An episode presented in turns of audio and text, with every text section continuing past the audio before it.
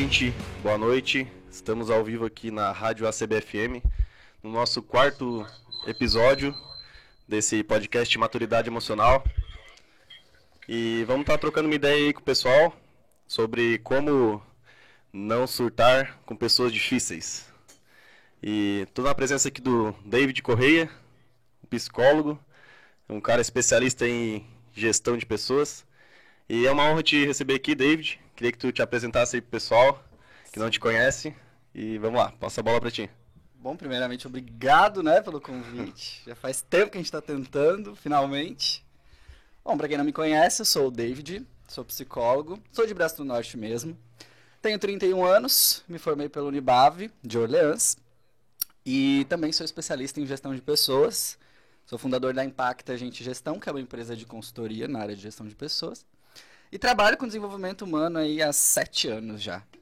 E, cara, esse tema de lidar com pessoas é algo que vem muito, tanto no consultório, uhum. tanto nas consultorias, treinamentos. O pessoal tem muita dificuldade de lidar com o diferente, com pensar diferente, com posicionamentos diferentes. E aí a gente começa a rotular as pessoas como pessoas difíceis, né? Mas muitas vezes a gente não sabe que as pessoas difíceis às vezes é a gente mesmo. É difícil assumir o, erro, né? É difícil, cara, é difícil. As pessoas têm muita dificuldade de perceber, né? De tomar consciência. E essa é uma discussão bastante interessante pra gente ter hoje, uhum. né? É isso aí, então. O David é um cara experiente na área. A gente estava tentando já fazer um conteúdo junto aí há um tempo, eu já tinha falado com ele. E engraçado é que eu conheci ele na academia, a gente estava fazendo academia no mesmo lugar. Marombas. Fomos... Maromba, Projeto Verão. Fomos trocar uma ideia lá e a gente viu que a gente estava no mesmo propósito aí, no mesmo caminho. E aí eu decidi convidar ele aí. E a você que está ouvindo aí pela Rádio ACBFM, seja bem-vindo. A você que está ouvindo pelo YouTube. É um grande prazer ter você aqui nesse podcast que a gente traz conhecimentos aqui do desenvolvimento humano para as pessoas terem uma vida melhor, para ter uma vida mais leve. E é por isso que eu convidei o David para estar tá aqui. E eu queria que tu falasse um pouco do que te motivou a começar nessa área da psicologia, que, que tu esperava quando tu começou a faculdade. Queria que tu contasse um pouco da tua história aí pro pessoal. Legal, cara. Bom, na verdade, a psicologia sempre foi um, um interesse, assim. Eu sempre achei muito é, interessante, né? A mente humana, o comportamento humano, as pessoas de forma geral. Mas eu só entrei na psicologia mesmo quando eu passei por um problema emocional. Eu tinha 16 anos uhum. e eu não conseguia comer. Eu era magrinho, mas muito magro, muito magro. E eu não conseguia comer. E, cara, era uma dificuldade que já vinha há um tempo, eu não sabia do que se tratava, imagina, né? 16 anos, a gente não entende absolutamente nada da vida, acha que entende, mas não, não entende né? nada. E, cara, comecei a perceber que isso estava me atrapalhando demais, assim, a ponto de ficar fraco, de não conseguir ter disposição, né? Uhum. Aí falei com a minha mãe, né, muito sábia na época, vamos procurar um terapeuta. Eu não sabia nem o que o psicólogo fazia na época, na verdade. Mas fomos atrás de um terapeuta. E, cara, na verdade, descobri que era ansiedade, né? A minha ansiedade... Tem gente que tem ansiedade e come muito, né? No meu caso, é o contrário. Eu não consigo comer realmente quando eu estou muito ansioso.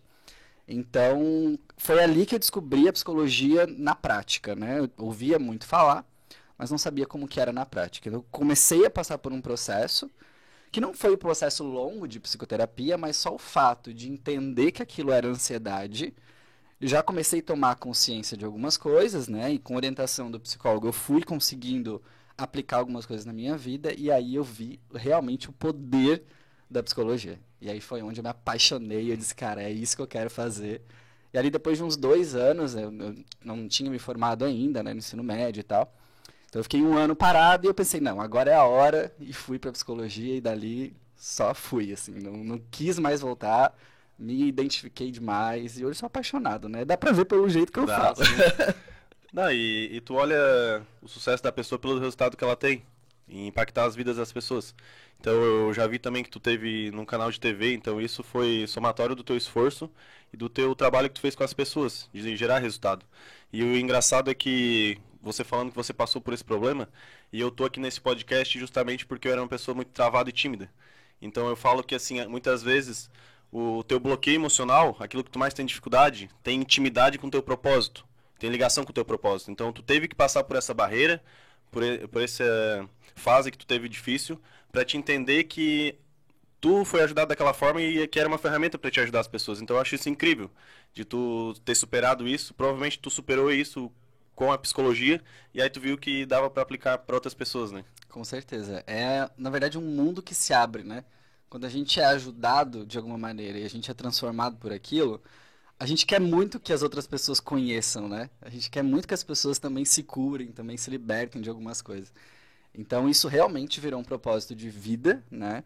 E hoje eu trabalho não só com a clínica, mas também com a organizacional, né? Psicologia organizacional, que muita gente nem conhece, que é a psicologia aplicada dentro das empresas, né, para fazer realmente com que o relacionamento humano, o desenvolvimento humano dentro das empresas potencialize o resultado do negócio. Então hoje eu aplico a psicologia em todos os sentidos, assim, não tem o que eu não faça dentro da psicologia, o que eu acho incrível, né, porque me dá a possibilidade de passear em algumas áreas também. É, essa questão de psicologia nas organizações, eu acredito que é um termo mais novo, né, uhum. que mais do, do século XXI agora. E é, é muito interessante isso porque eu tive em outros podcasts aqui, e eu falei também em outros episódios anteriores, que o, o negócio é o emocional do dono. Então, se o dono não está bem emocionalmente, o negócio vai quebrar. A empresa não quebra. O que quebra é o emocional do cara não aguentar a pressão e aí ele acaba quebrando. Então, isso também serve para quem está no time, né? Então, se, tu não, se a pessoa não estiver bem com ela mesmo, emocionalmente, no pessoal dela, ela não vai ser uma boa profissional, um bom profissional. Então, isso está muito ligado. Tem gente que fala, ah, não, mas eu vou deixar os problemas pessoais em casa, vou, vou trabalhar e vou ser outra pessoa. Isso não acontece. Como se fosse possível, É, né? porque o teu, teu estado emocional te acompanha. Então não tem como tu tá lá, acabou de passar por um momento difícil na tua casa, aí tu vai, entra lá no teu trabalho, tu esqueceu tudo isso. Isso não acontece, né? Sim, então não tem, não tem como. como separar racional do emocional, o pessoal do profissional, né? Sim. E não sei se o pessoal te procura muito por questões assim. Geralmente é para resolver questões pessoais para que ela consiga prosperar no trabalho dela, né? Também, cara, também. É que depende muito, né? Se vem uma pessoa física me procurar, ela geralmente tem uma queixa específica, que geralmente não é o que de fato ela precisa tratar. Mas quando um empresário me procura, geralmente é por conta de algum problema na empresa que ele não consegue resolver, que envolve pessoas. Mas o choque de realidade chega quando a gente identifica que o grande problema é a própria gestão, né? É o dono. Cara, sempre é. Sempre é. é. Gente, desculpa aí, empresários, falar isso, mas eles já sabem. Quem me conhece né, de, como profissional nas empresas já sabe. Não que o problema seja somente o gestor. Mas quando a gente fala de empresa, a gente fala de cultura. O que, que é cultura? É um conjunto de valores, de comportamentos, de crenças, de rituais que toda empresa tem. Né? Tipo, o Brasil tem uma cultura Uhum. diferente do Japão, por exemplo. E essa cultura, ela vem da gestão. Ela vem de quem fundou o negócio. E ela vai se construindo ao longo do tempo. E todos os vícios, né, os comportamentos que os colaboradores têm quando entram na empresa, vêm dessa cultura, que muitas vezes é fortalecida pelos líderes da empresa, não somente o dono da empresa, mas pelos gestores todos, né, que podem ou destruir a cultura ou fortalecer uma cultura e fazer com que as pessoas se desenvolvam, cresçam e aí por diante. Mas, cara, a raiz do problema sempre está na gestão, sempre. É, daí isso aí a pessoa traz às vezes crenças antigas de, do pai, do avô, enfim, né? E aí a- é muito mais fácil tu colocar a culpa no outro, tu estando numa posição de mais superioridade, né? De poder mandar e desmandar na pessoa, do que tu assumir tua responsabilidade, né? Então, de fato, acredito que a pessoa sim tem uma parcela de culpa. É, por exemplo, se ah, a gente tem que demitir cinco funcionários, a empresa tem 20. E aí você é o vigésimo, é o vigésimo lá, tu é o pior. Então isso é culpa de quem tá trabalhando. É claro que o cara como gestor, ele não vai te deixar lá por porque quer te cativar, quer te melhorar. Uhum. Mas tu também tem a tua parcela de culpa. Mas talvez o cara também não deu as ferramentas para que a pessoa se desenvolvesse, né? Então Cara, acho que é, é é- um balanceamento, né? Esse é o principal erro, tá? Porque os, os diretores, gestores, líderes, enfim, de empresas, eles esperam que o colaborador se desenvolva, mas raramente fazem alguma coisa para ajudar, né? Então, ah, eu espero que o colaborador siga as regras, mas eu não dou feedback pro cara. Eu não digo que, ó, tá vendo, cara, isso aqui não é aceitável na nossa empresa. O gestor vai alimentando aquilo, vai engolindo aquilo, chega um momento que ele já tá por aqui e demite a pessoa nem sabe, ela vai, ela vai ser desligada sem nem saber por quê, né? E eu sempre digo, a demissão não tem que ser surpresa, ela não pode ser uma surpresa. O colaborador precisa entender aonde ele está errando. E, cara, isso não acontece nas empresas. Isso é, infelizmente ainda é bastante raro. Então é, é, é complicado, né? Esperar que o colaborador atenda uma demanda ou atenda uma expectativa sem dar nenhuma informação do que ele precisa fazer ou deixar de fazer. Isso é bem complicado. Hum. É, tem que dar oportunidade para a pessoa fazer diferente também, né?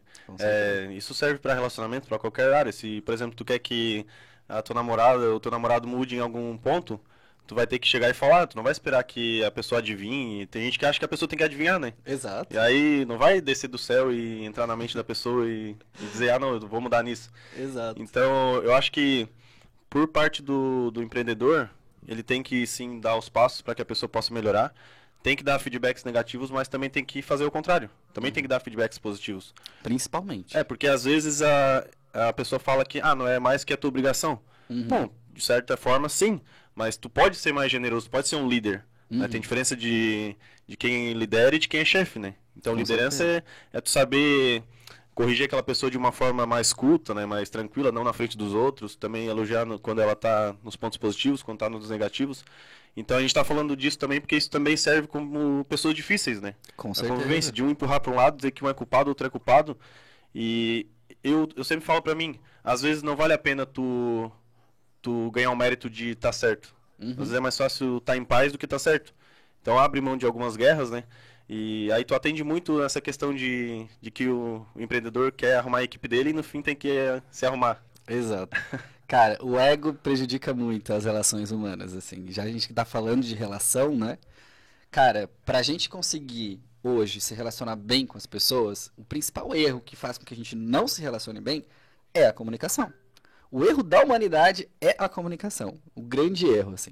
As guerras acontecem por falta de comunicação, falta de entendimento falta de diálogo, né? E quando a gente fala, quando ouve falar, né, os casais, por exemplo, que precisa ter DR, o que, que é a DR? Cara, é uma conversa. conversa. É dizer o que está ajudando, o que está atrapalhando, o que está bom, o que, que não está. Sem isso, é impossível tu ter relações boas com as pessoas. E eu vejo muito isso, assim, casais, né, que se gostam, mas não conversam, não falam das próprias necessidades, dos próprios sentimentos, e aí vai juntando, vai acumulando, chega um momento que não dá mais. O amor acabou do nada, né? Do nada, mas já veio um empilhamento de situações, né? Exatamente. É, e uma coisa que eu falo também é que tem várias formas de tu falar a mesma coisa, né? Então, por exemplo, se, se eu tô conversando contigo pelo WhatsApp via texto, isso já tem menos, menos emoção do que um áudio, um vídeo. Uhum. Então, às vezes, a pessoa interpreta, interpreta isso de uma forma no mundo dela. Uhum. Então, às vezes, tu falou de uma, de uma situação tranquila, tu estava em paz, mas a pessoa interpreta de outra forma. E isso às vezes é porque tu não se expressou de uma forma correta, né? Talvez tu mandar de uma outra forma com ela, né? Uhum. E às vezes é por falta de entendimento também, ou tu acha que entendeu, e aí tu deduz algumas coisas e começa essa, essa treta toda aí, né? Cara, um exemplo, uma metáfora assim, pra gente entender, né? É, quando tu vai pro, pra praia, uhum. tu tá de óculos de sol, bate aquela maresia, né? O óculos fica embaçado, certo? Tu começa a ver as coisas de uma forma meio embaçada, distorcida. Tu não consegue identificar o rosto das pessoas, enfim. O que, que isso quer dizer, né? Com as emoções é a mesma coisa. Se tu tá estressado, se tu tá ansioso, a lente com que tu tá enxergando as coisas muda. A forma como tu enxerga uma mensagem, né? Ela pode ser assustadoramente violenta ou tranquila. Vai depender muito da lente que tu tá usando naquele momento e o quanto ela te permite enxergar as coisas. Então, cara, isso é uma coisa que a gente precisa levar para a vida, assim, com que lente que eu estou olhando as coisas, né? E muitas vezes, quando a gente vai falar de relação, de pessoas difíceis, é muito a forma como eu estou olhando para essa pessoa, né? Ela é difícil no quê? Ela é difícil por quê? O que que nela me incomoda? Será que o que incomoda nela, né? O que que nela me incomoda não tem a ver com algo que eu também tenho quanto defeito? Será que não é um espelhamento, um reflexo daquilo que eu sou? E muitas das vezes é, cara. A gente enxerga mais no outro o que a gente já conhece. Então, se a gente conhece, por exemplo, para mim é muito difícil lidar com pessoas mentirosas. Um valor meu muito importante é a honestidade. Então, eu tenho muita dificuldade de lidar com mentiras. Uhum. Mas eu sei o que é a mentira. Eu minto, todo mundo mente, né? Então, eu só consigo identificar que o outro está mentindo se eu sei o que é isso. E muitas vezes, cara, a gente olha pro outro, A gente identifica no outro um problema que na verdade é algo que a gente também tem e não aceita na gente. E aí quando a gente vê no outro, isso dói, porque lembra também, né? Poxa, eu também faço isso. Eu não gosto disso, eu queria deixar de fazer, mas eu também faço. E aí isso dói, né? Fere o ego. A gente volta pro ego, né? É, então é. Se, tu, se te incomoda é porque é uma forma de identificação, né? É uma forma. De Não, certa forma. a gente não pode, quando a gente fala de comportamento humano, a gente não pode falar de 8 ou 80. Uhum. É sim ou não, não é isso, né? Mas às vezes sim. Provavelmente é. É, às vezes, na maioria das vezes, sim. Por isso que o autoconhecimento é tão importante, cara. A gente precisa se conhecer para ver se a gente não tá espelhando no outro, né? Refletindo no outro uma coisa que na verdade é nossa. E aí eu já queria já falar sobre isso logo de cara, que quando a gente coloca, né, no título pessoas difíceis, não é para rotular as pessoas, mas é para a gente pensar. O que que é difícil, afinal? Não é a pessoa que é difícil. Eu sempre digo que ninguém, ninguém consegue atingir a gente se a gente permitir, se a gente não permitir. Então, eu só sou atingido por alguma coisa que o outro faz se eu permito. Se eu não permito, eu não sou atingido. Não faz diferença, né? Não faz É a diferença. questão do copo do veneno, né? Se tu só vai ser atingido se tu tomar, né? A pessoa tá te Exatamente. oferecendo, né? Exatamente. É, e uma coisa que a gente queria deixar claro aqui é que a gente tá falando desse assunto, mas a gente também é uma pessoa difícil às vezes, né? Com certeza. Ninguém aqui dúvida. é perfeito, eu tenho vários defeitos aí, só falho em muitas, muitas situações Uhum. e assumo isso, sei que tem que melhorar em muitas coisas, mas é bom a gente trazer consciência, né? Cara, e sabe o que é o grande diferencial de pessoas que eu, que eu vejo como pessoas de sucesso nas relações, na vida? São pessoas que entendem isso, que têm consciência disso. Porque muita gente acaba deixando de lado, né, ou preferindo não enxergar os próprios defeitos, e aí não, não, não se dá conta disso, ou muitas vezes apenas ignora esse fato e continua a vida como se fosse tudo ok, né? Sobre aquele comportamento tá tudo certo para ele. E cara, eu acho isso muito perigoso, porque muita gente acaba dizendo, né, ah, eu tenho uma personalidade forte. E aí se esconde atrás dessa afirmação, né? Eu tenho uma personalidade forte. Então as pessoas têm que me aceitar porque eu tenho uma personalidade forte. Mas cara, não existe personalidade forte, nem fraca, existe personalidade. E aí eu vejo que muita gente acaba justificando grosseria, falta de educação, enfim, tudo isso porque tem uma personalidade forte. Cara, isso não existe. A gente precisa entender que todo mundo tem uma personalidade. Tem alguns temperamentos que são mais difíceis, né? Uns temperamentos que são mais reativos, mais explosivos, que muitas vezes é o que as pessoas identificam como algo difícil de lidar. Mas também tem, tem pessoas que são fechadas, por exemplo, que fica difícil a relação justamente por a pessoa não se abrir. Enfim, tem vários motivos para alguém se tornar uma pessoa difícil no olhar do outro. Mas, uma coisa é fato: todos nós somos difíceis em algum nível, em algum momento. E o grande, o grande diferencial das pessoas que são, se dão bem nas relações, em qualquer tipo de relação, são essas pessoas que sabem disso, têm consciência disso e trabalham o tempo inteiro para melhorar. Porque, cara, quem diz que não tem defeito ou que não é uma pessoa tóxica em nenhum momento, talvez essa, essa seja a pessoa mais tóxica do grupo. Ou é um Buda da vida, né? Ou é um... Cara, nem Mesmo Buda, assim, né? dizia, assim, né? nem Buda dizia isso, então. É que tu tá falando isso, tu já tá se colocando numa posição de superioridade, né? Exato, exato. É, e engraçado é que, por exemplo, no relacionamento, se, se por exemplo, tu não trata uma situação com aquele relacionamento atual, e aí tu disse que não é um problema teu, quando tu for pro próximo rela- relacionamento, tu vai contigo mesmo, então tu vai levar esses defeitos de novo, né? Então Vai. talvez isso se repita. Eu acho que é por isso que talvez várias situações se repitam no mesmo relacionamento, né? Talvez uma carência emocional, a pessoa precisa, acha que precisa de outra pessoa pra para tar, para sobreviver, para tocar a vida. E aí isso acaba jogando uma carga emocional muito grande para outra pessoa e a pessoa não aguenta, porque assim, a pessoa não é, não é pai da, da mulher, né? e, a- e ela não vai ser mãe do cara. Então, as duas pessoas têm que estar bem, né? Para que isso aconteça. Não sei se acontece muito de ter esse tratamento assim na, nos teus atendimentos, de às Tem. vezes um, um ser quase pai da, do esposo, pai da esposa, Tem mãe da muito. esposa. Ixi, tem muito. E, cara, na verdade, a relação com os pais, ela vai ditar tudo, né? Tudo. E a gente tem uma forte tendência, e Freud disse muito isso, né, enquanto autor na psicologia, que a gente sempre busca na referência no relacionamento alguém próximo do pai ou da mãe, né? Um perfil muito próximo. E cara, a maioria das pessoas não sabe disso, né? Então espera que aquela pessoa amada seja como o pai ou a mãe, né? E cara, não vai ser, não vai ser.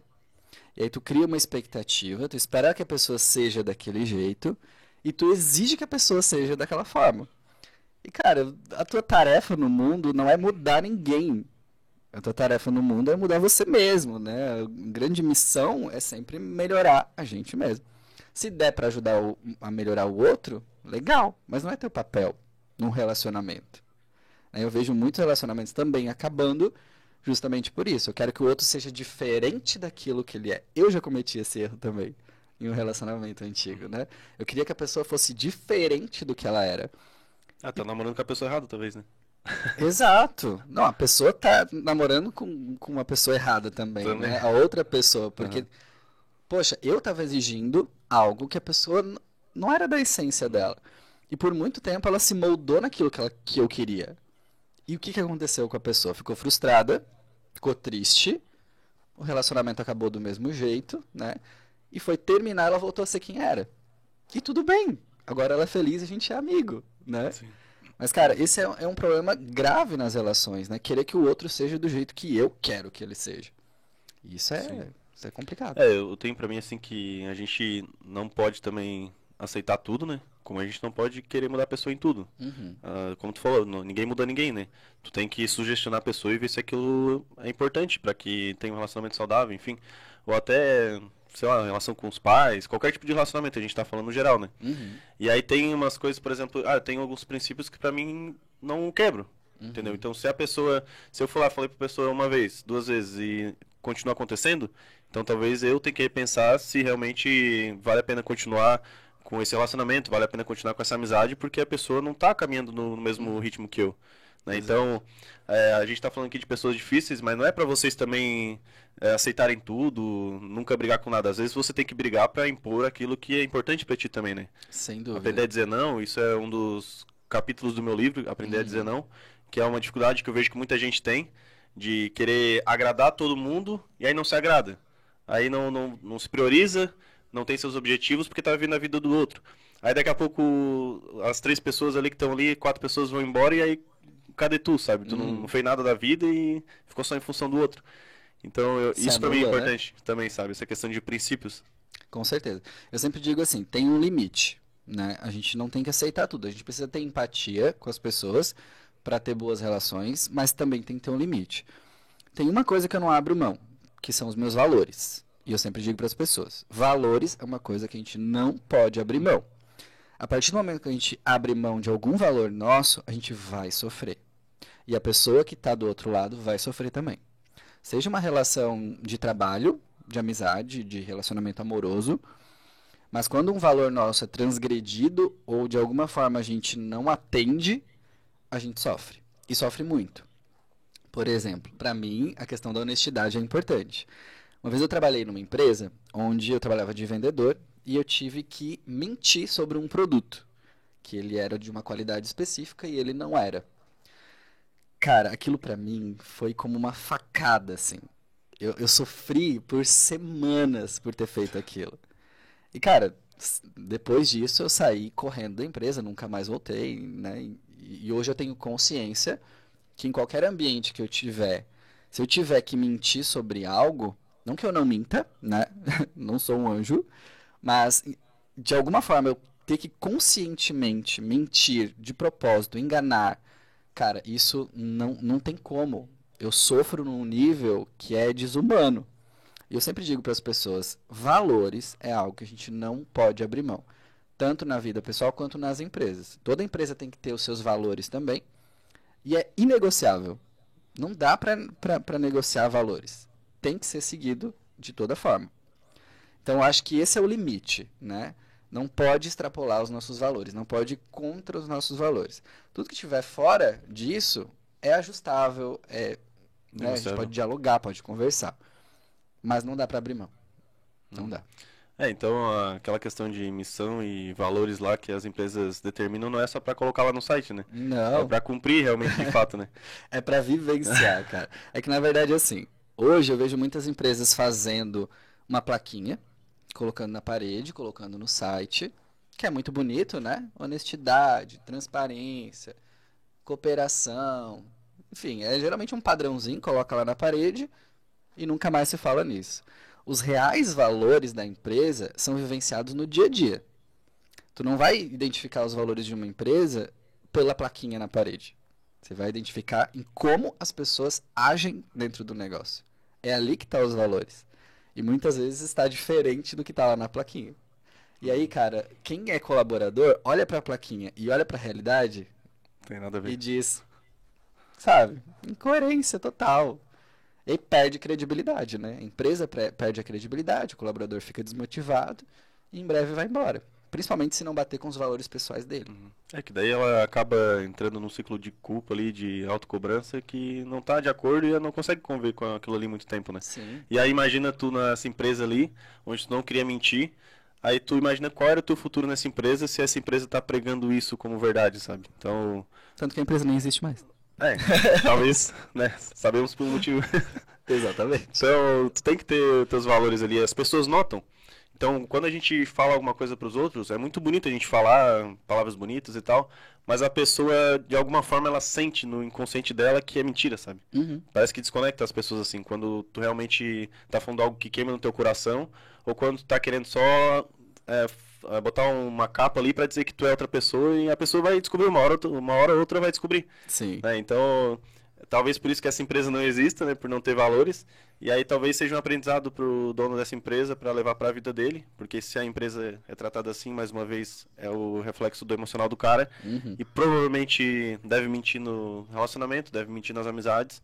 E aí acaba virando um negócio todo bagunçado, né? Com certeza, porque assim, a fundação da empresa são pessoas o dono da empresa, quem fundou a empresa, é uma pessoa. E os valores dele vai perpetuar todo no, no restante da, da empresa, né? em todas as pessoas. Então, do jeito como se comporta dentro do trabalho, se comporta fora também. É um valor pessoal, é intrínseco isso, né? Tá dentro da gente e raramente muda, né? Valores é, é bem inflexível, assim. Valores é algo mais cristalizado. Personalidade muda o tempo todo. Valores é mais difícil né? Então, geralmente, quem se comporta num relacionamento de forma desonesta também vai se relacionar no trabalho de forma desonesta. É, então, a questão das crenças ali, eu falo muito sobre crenças também, uhum. que é, também falo muito disso no meu livro, que as crenças, de certa forma, elas criam valores, né? Uhum. Que tu só uhum. vai criar valores importantes se tu acreditar em alguma coisa. Então, quando tu cria crenças que tu tá num ambiente de pessoas mentirosas, vamos pegar esse exemplo, mentirosas, que enganam, que, que traem, que fazem todo esse tipo de questão, tu acaba adaptando a tua crença para aquela, aquela realidade, porque o teu convívio é aquele. Uhum. Talvez é normal. Por exemplo, se tem uma criança que, que ela nasce desde criança vendo que os pais fazem um negócio mal lá, para ela aquilo é a vida. Aquilo vai ser normal para a vida dela. E as pessoas podem achar uma barbaridade. Mas a criança nasceu com aquela crença. Então ela vai criar valores de acordo com a crença, né?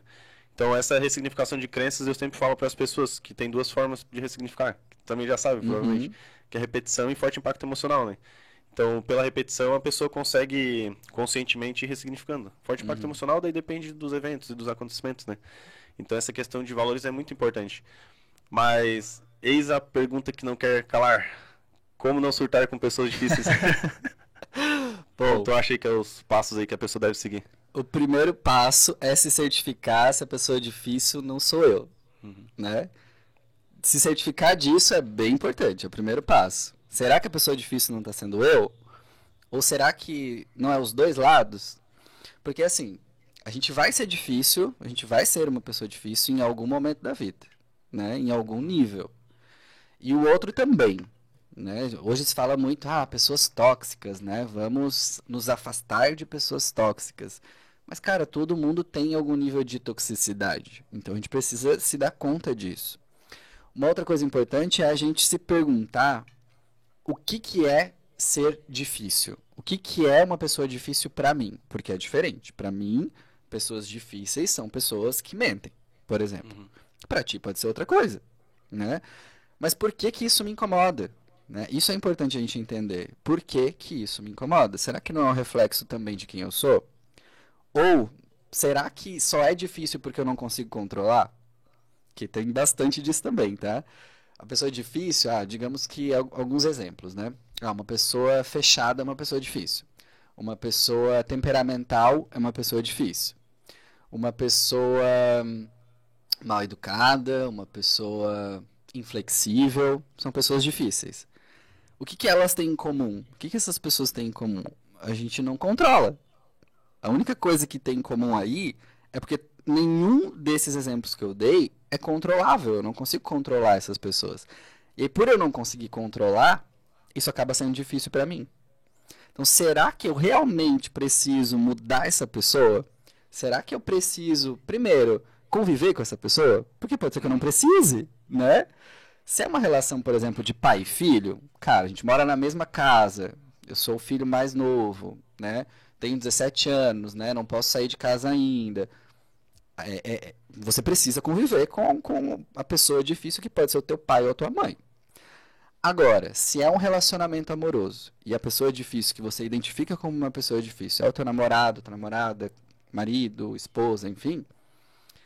Cara, será que eu preciso estar com essa pessoa mesmo? Né? E aí vem aquela coisa da dependência emocional que tu falou, né? Será que realmente preciso dessa relação? Será que eu não posso me afastar? Né? Porque está me fazendo tão mal, por que não? Por que continuar, né? Por que continuar? Agora, se é o teu chefe a pessoa difícil, aí é mais complicado. É ele que paga tuas contas. Como é que eu vou lidar, uhum. né?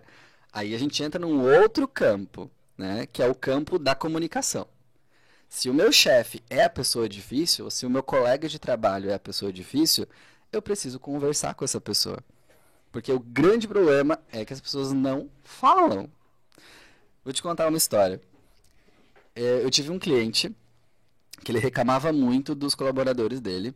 Ele dizia que os colaboradores eram muito rudes com ele, que ele não tinha, que eles não tinham compromisso, né, que o desempenho era ruim e tal. Primeira conversa que eu tive com o cara é: quando foi a última vez que tu deu um feedback para essas pessoas? Ou que seja. Ah, não lembro. Nossa, Sabe? Pra não lembrar é porque nunca deu. nunca deu, cara. Nunca conversou com a pessoa. Sabe? Então, assim, se não tiver comunicação, a outra pessoa não vai saber. Não adianta a gente achar que o outro sabe, porque muitas vezes é essa, esse é o argumento, né? Mas ele sabe que não pode fazer isso. Tá, pode ser até que ele saiba que não pode fazer, mas será que ele não precisa ser avisado que isso está incomodando de fato? Muitas vezes as pessoas não conversam, cara, isso que é difícil. As pessoas não dizem, né? Pô, isso tá me incomodando, eu tô triste com isso. Eu tô com raiva de ti porque isso tá acontecendo. As pessoas não falam. Primeiro que as pessoas não conseguem nem identificar que emoção que elas estão sentindo, né? Quando eu falo, por exemplo, algum paciente ou cliente, enfim, vem me contar uma situação e eu pergunto, né? Tá, e o que tu tá sentindo agora? É raiva? Não, raiva, capaz.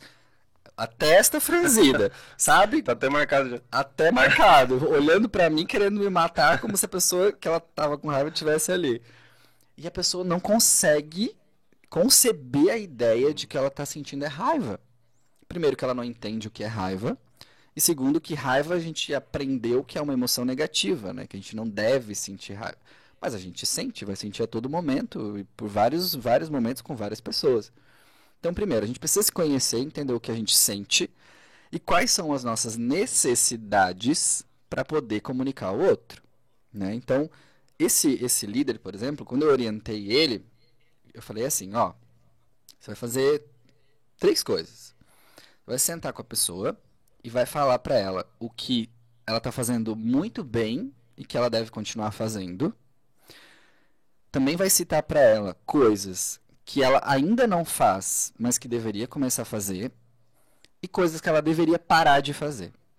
Numa conversa, não uma discussão, né? não uma culpabilização mas realmente um check-up. Vamos lá, vamos, vamos falar sobre anamnese. a nossa relação, né? Faz a anamnese do relacionamento. Exato. Faz, faz ali um, cara, é uma conversa.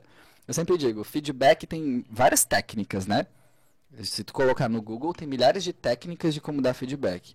Uhum. Esquece as técnicas. a grande questão de um feedback é uma conversa honesta com a pessoa. Honesta não quero dizer mal educada, né? Porque aí as pessoas se confundem também. Mas é uma conversa honesta. Ó, oh, fulano, isso aqui tá me incomodando. Por conta disso, disso e disso. E aí a gente precisa tomar cuidado também quando for ter essas conversas para não rotular a pessoa. Por exemplo, ah, um colaborador que o líder diz que é desorganizado. Tu não vai dizer para a pessoa que a pessoa é desorganizada. Tu vai dizer para ela: "Olha, quando tu coloca o copo aqui, me incomoda, porque eu preciso muito de organização. E para mim o copo seria melhor se fosse colocado aqui. Tu está disposto a fazer isso?" É diferente do que eu te dizer assim: Deixa de ser desorganizado, Joey. Que coisa feia, colocar o copo desse lado.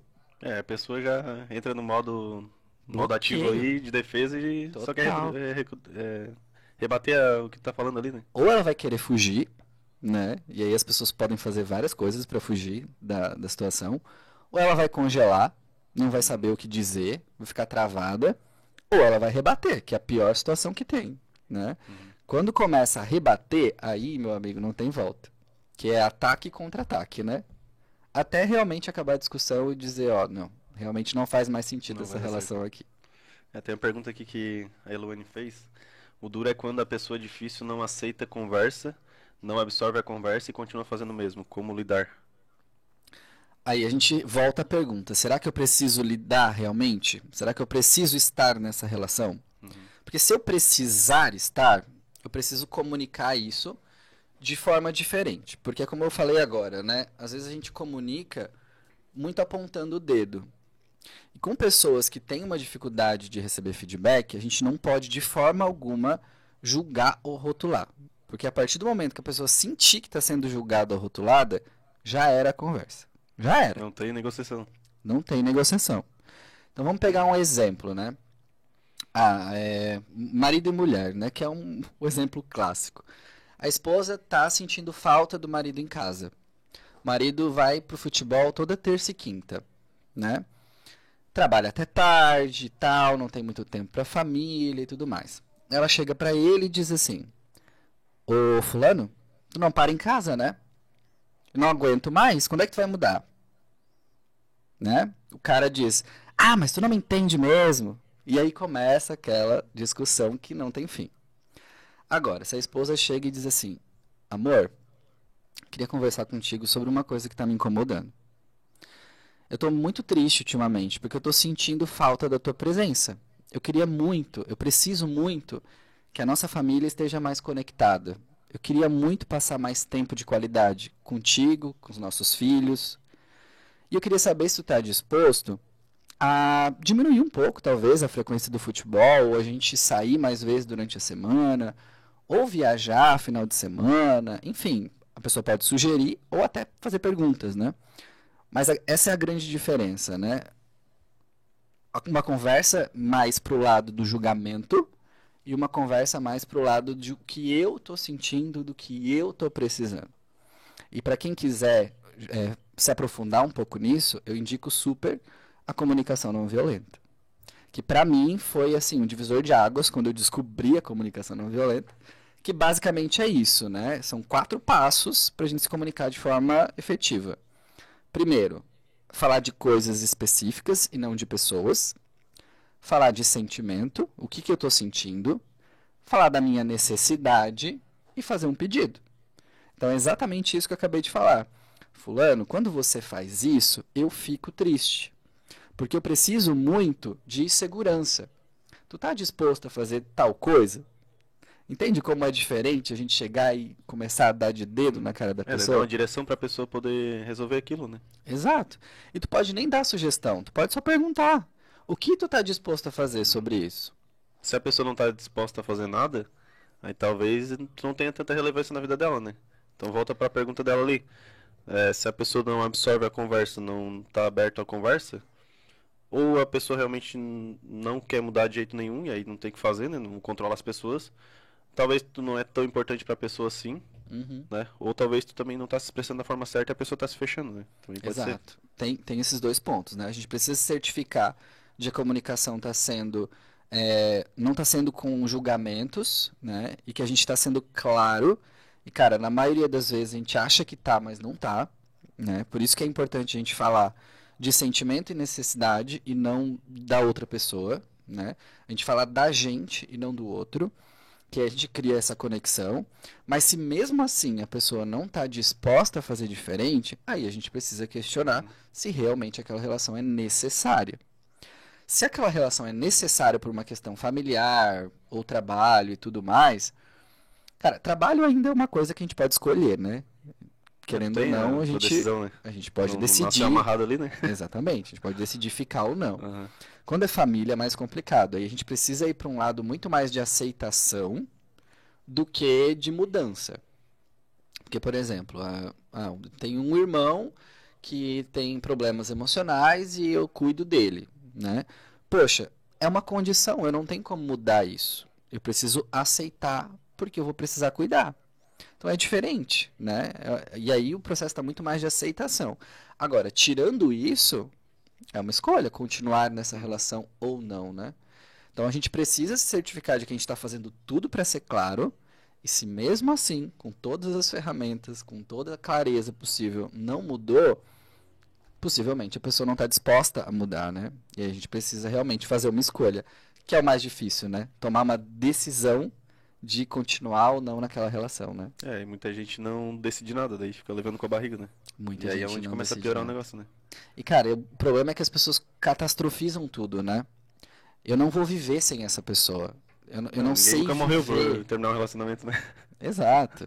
É, eu não sei viver sem a pessoa, eu não sei funcionar sem a pessoa. É, enfim, ah, eu tenho filhos com a pessoa, eu tenho bens com a pessoa. E aí, às vezes, a pessoa catastrofiza muito, né? No sentido de, pô, será, vou separar, vou ficar pobre, né? Ou vou separar, o meu filho vai ter uma qualidade de vida péssima porque não vai ter o pai e a mãe juntos. Cara, isso de fato não acontece na realidade. É, tá muito mais na preocupação, né, do, do pai, da mãe, do casal, enfim, do que um fato. Inclusive saiu uma, uma pesquisa bem recente aí, falando que 91 ou 93%, não estou lembrado agora, das nossas preocupações realmente acontecem. Então, pensando da prática, né, de 100 preocupações que a gente tem, 7 realmente vão acontecer. Né? Então, é muita coisa. Muitas das nossas dos nossos pensamentos, né, catastróficos não vão acontecer. Só que a gente se prende a isso, né? Por medo, por insegurança e tudo mais. E é totalmente compreensível, né? Eu não estou julgando, né, em, de forma alguma, pessoas que é, estão travadas numa relação, né? Não conseguem realmente tomar uma decisão. Mas é, uma, é um processo de maturação também, né? De, de entender que sim, existe uma vida fora daquela relação. E é possível ter uma vida mais saudável fora daquela relação. Uhum. É, então acho que ficou bem respondido aí. Se ficou mais alguma dúvida, Luane, pode mandar aqui de novo. Que a gente... Por favor, Luane, obrigado pela pergunta. Tem outra pergunta aqui da Bru. E como lidar com o afastamento dessa pessoa? Como lidar com afastamento? É. Cara, é um processo. Né? Não vai acontecer da noite para o dia. Vão ter momentos bem difíceis. Vai bater saudade, às vezes vai bater arrependimento, porque a falta traz isso, né? Uhum. Poxa, mas será que eu devia mesmo? Será que o certo era terminar? Será que a pessoa não ia melhorar com o tempo? Na maioria das vezes não, tá? Já respondendo a pergunta, caso venha, não. A pessoa, quando tem um comportamento que é muito padrão, raramente ela vai mudar aquilo. Não é você que vai mudar isso. Então, a culpa vem, né? A, os questionamentos vêm, e é um processo. É como se fosse um processo de luto, né? A gente tem aquele sofrimento muito grande ali de imediato, uma negação, né, uma necessidade de reverter o quadro e tudo mais. Mas com o tempo, e aí a grande resposta é: aceita o processo. Porque ele vai passar. Né? Essa dor vai passar.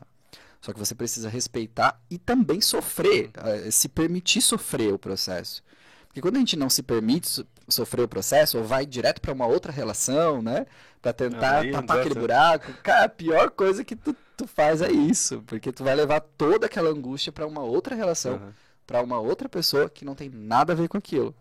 Então, cara, aceita o processo, sofre mesmo, Tem uma rede de apoio, isso é muito importante. Pessoas que vão poder te apoiar, que vão poder te acompanhar, vão te tirar de casa, vão te levar para fazer outras coisas, né? Mudar fazer, fazer exercício físico, né, gente? Pelo amor de Deus, É exercício importante. físico muda a vida das pessoas. Faz terapia, faz meditação, cuida de você, porque o grande segredo quando acabar uma relação é você olhar para você e cuidar de você o máximo que você puder. Uhum. Meditação, exercício, terapia, conversas de qualidade com as pessoas, tempo de qualidade com quem a gente ama, natureza, né? Tudo isso ajuda muito Hobbies no em geral. processo. Hobbies em geral, lazer, É, o né? engraçado é que tem muito, muita gente que tá em relacionamento às vezes, e aí a pessoa termina e daí ela começa a se cuidar e se torna outra pessoa. Então, pô, por que tu não fez isso quando tava com a pessoa, né? Talvez, talvez é, é por isso também, sabe? A pessoa não se cuidou. Então, voltando à pergunta ali, eu acho, na minha opinião, né? Eu acho que se assim, se a pessoa tomou a decisão de se afastar de outra pessoa, como tu tomou a decisão, eu acho que tu tem que cumprir ela. Então Uhum. não ficar voltando atrás, porque daí também tu perde credibilidade na palavra. É né? Mas- bancar, né? é, então Bancar. Assume a consequência ali de que tu decidiu isso e pronto. E aí também tem que, antes dessa decisão, na verdade, essa etapa de afastamento já é a última etapa. Uhum. Mas tem que ver se a pessoa também teve o autoconhecimento dela, Uhum. se ela identificou os defeitos dela, as qualidades, né? Se ela também poderia mudar naquilo, ela ou ele, né? E se poderia fazer diferente. Uhum. Então também tem uma autorresponsabilidade da- de quem tá decidindo também, né? Com que é muito certeza. fácil a gente virar o foco pro outro e aí, né? Se vire, né? Ou tu muda ou eu vazo. Não é assim também, né? A Hum. gente precisa entender o que, que a gente pode fazer pela relação. Quando eu digo que a gente precisa conversar, falar das nossas necessidades e, e- e- e sugerir mudanças, a gente também tem, precisa se colocar à disposição para mudar e fazer o que for necessário para ajudar a pessoa nisso. Senão, vira só uma, uma relação de eu mando, tu obedece. E aí não funciona. É, não, esse, esse tempo aí já foi faz tempo. Né? Já nunca funcionou, né? Não, é Não. hoje que vai funcionar. É igual ao socialismo. Exato. Eh, Tem outra pergunta aqui, da Lu. É, como expressar para outra pessoa o que você está sentindo em relação a uma atitude dela que está te incomodando? Legal. A gente pode seguir esses quatro passos da comunicação não violenta, né? É, primeiro, falar sobre uma observação, sobre algo que você identificou. E aqui eu sempre dou uma dica assim: uma observação é diferente de um julgamento, né? É aquela questão de um funcionário desorganizado, né? Quando eu falo de um julgamento, eu já começo errado. Então, o que que é uma observação? É tudo aquilo que a gente pode filmar, fotografar, gravar. Isso é uma observação. Por exemplo, é, tu tá com essa garrafinha aí do lado, eu tô enxergando ela aí, né? Isso é uma observação. Agora, eu posso te dizer, por exemplo, que essa garrafa aí não tá no lugar certo, que o lugar certo é de deixar no outro canto. Mas isso é uma observação minha, é um julgamento meu, porque eu acho certo deixar naquele canto ali. É uma, uma- um exemplo exemplo, muito tosco, mas é a diferença entre uma observação prática e um julgamento. Eu posso dizer, Joey, é, o teu cabelo tá horrível, Uhum. né? Ou te dizer, Joey, é, cara, tu mudou o cabelo, né? Tá diferente. Pintou de vermelho. Pintou de vermelho, mudou pro outro lado. Isso é uma observação, é algo que eu tô enxergando, né? Então, quando a gente for falar de algo pra alguém, a gente não pode falar da pessoa. A gente tem que falar do comportamento, do que eu tô enxergando, do que eu tô vendo. Esse é o primeiro passo. Uhum. Segundo passo, eu vou falar do que eu tô sentindo. Ô, Joey, essa garrafa tá me incomodando, eu tô ficando incomodado por ela estar desse lado aí, né? Então eu vou falar do que eu tô sentindo. Depois eu vou falar do que eu preciso, né? Por exemplo, ah, para mim a garrafa estar desse lado pode ser uma desorganização. Então, uma necessidade de organização da minha parte. É uma necessidade minha. Eu não estou dizendo que o Joey é desorganizado. Eu estou dizendo que eu tenho necessidade de organização. É, e abrir a diferente. possibilidade para a pessoa perguntar se importaria de mudar, né? Se, pessoa, se não fizer nenhuma diferença, não, beleza. Exato. Não vai ficar resistente só pra ficar contra a pessoa, né? Exato. Porque tem muita Tem disputa isso também em relacionamento, né? De um querer ser melhor que o outro, Tem. de às vezes os dois tá competindo entre um e outro, quem é mais bem sucedido, e aí, né, como é que vai caminhar junto, né? É Um tá correndo, o outro tá andando, daí Exato. não tem como, né? E, cara, necessidade, né? Esse terceiro passo. E, por último, fazer um pedido, né? Realmente uma solicitação, né? De forma muito empática, se a pessoa está disposta ou não a fazer diferente. E, cara, ouvir muito, né? Ouvir muito. Porque a gente, às vezes, quer falar demais e ouvir de menos. O grande segredo né, de se comunicar bem não é o falar. O, o, o grande segredo da comunicação não violenta não é o falar, é o ouvir mais do que falar. Quando eu precisar falar, eu vou falar com uma observação, com algo prático que eu vi e não um julgamento. Né? Então são esses quatro passos assim que eu sempre digo para as pessoas que é o que realmente funciona, né? Mas não precisa ser também algo exatamente nesse nível, né? Nesse, nesse contexto, passo passo, né? nesse, é, uhum. nesse passo a passo. Não precisa ser assim. Eu posso ter uma conversa, desde que eu fale do que aconteceu de forma observável, fale do meu sentimento, da minha necessidade e faça um pedido. Não necessariamente nessa ordem. Né? É, às vezes tu pode pular a etapa e já ir direto pro que tu quer, né? Dependendo da forma que tu fala e tudo mais, né? Pode. É, até dando um exemplo assim, na questão de família, eu sempre já citei isso em dois, três podcasts que eu já fiz.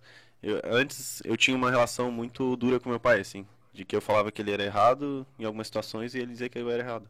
E aí quando eu ficava julgando e ali brigando com ele. Eu também era uma pessoa difícil nas antigas, ainda sou um pouco. E aí, quando eu ficava fazendo isso, automaticamente ele também rebatia. Então, eu uhum. tava com as armaduras do meu lado, ele tava com as armaduras do lado dele.